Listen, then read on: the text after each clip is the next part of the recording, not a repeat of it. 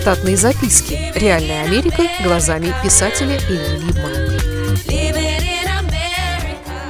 Преступления в Штатах – явления привычные и часто стереотипные.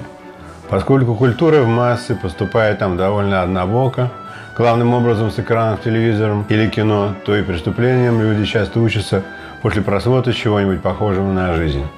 Шел, например, э, в середине 80-х кассовый фильм-комедия, в котором снимались популярные артисты, и по какой-то благопристойной причине в фильме показали похищение женщины, которая в дальнейшем стала толчком для похищений женщин в стране. Спрячь за высоким забором девчонку, выкраду вместе с забором. Спрячь за высоким забором девчонку, выкраду вместе с забором.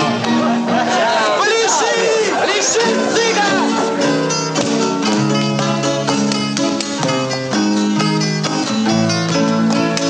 Если бы я не был этому явлению свидетелем, потому что в криминальной хронике практически каждый день передавали о пропаже женщин то тут, то там, и сам бы не слишком купился на такое.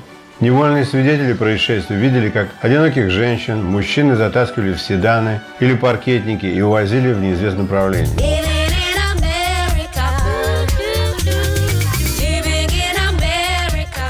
Как только злосчастное поветрие достигло определенной массовости, по телевидению выступали представители полиции, которые инструктивным языком давали советы, как себя вести, чтобы не стать жертвой преступников.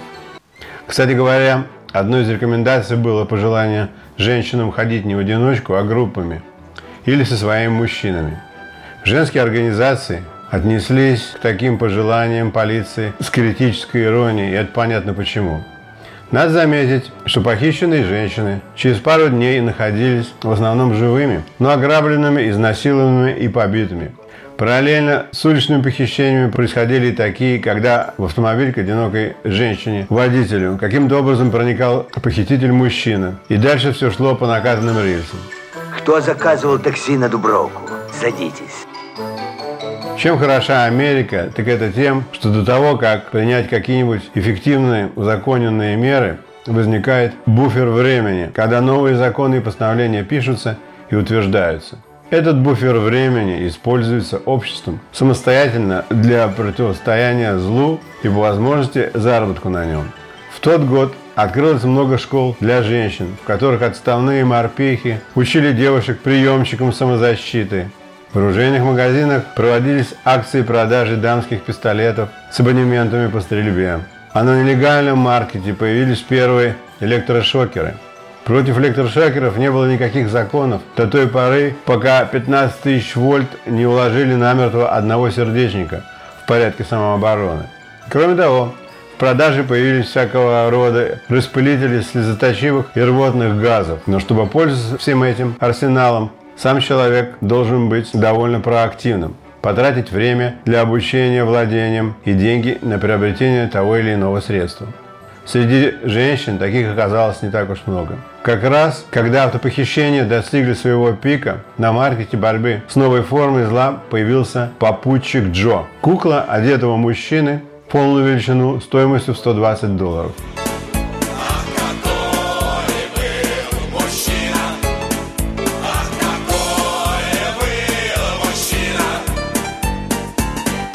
Настоящий полковник. Тот год у нас появилась вторая машина. И жена моя стала полностью эмансипированной и на колесах. Так что попутчик Джо ей был очень кстати в салоне. Она каталась с ним некоторое время. Мне наносили на нее мои доброжелатели, что у нее в машине видели, как на заднем сидении полулежит мужчина. Это был явно не я. Один знакомый уверил нас, что просто так усаженный на заднем сиденье у окна попутчик Джо только разозлит потенциальных нарушителей закона. В Манхэттене у красного светофора на него плеснули горячим шоколадом. После этого случая Джо обосновался в нашей гостиной на кожаном кресле. Мы могли бы его вернуть назад в магазин, но этого не сделали, а купили ему темные очки и стакан с непроливающимся виски. Так он и жил у нас какое-то время.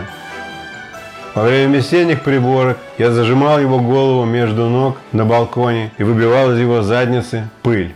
А мой сын пересмешник русского акцента, кричал из своей комнаты благим матом, что ему очень больно и он больше так не будет.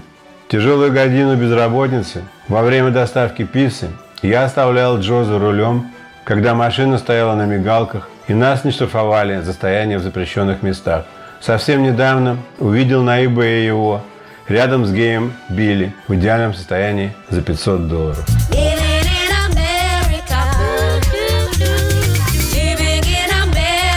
Штатные записки. Реальная Америка глазами писателя Ильи Либмана.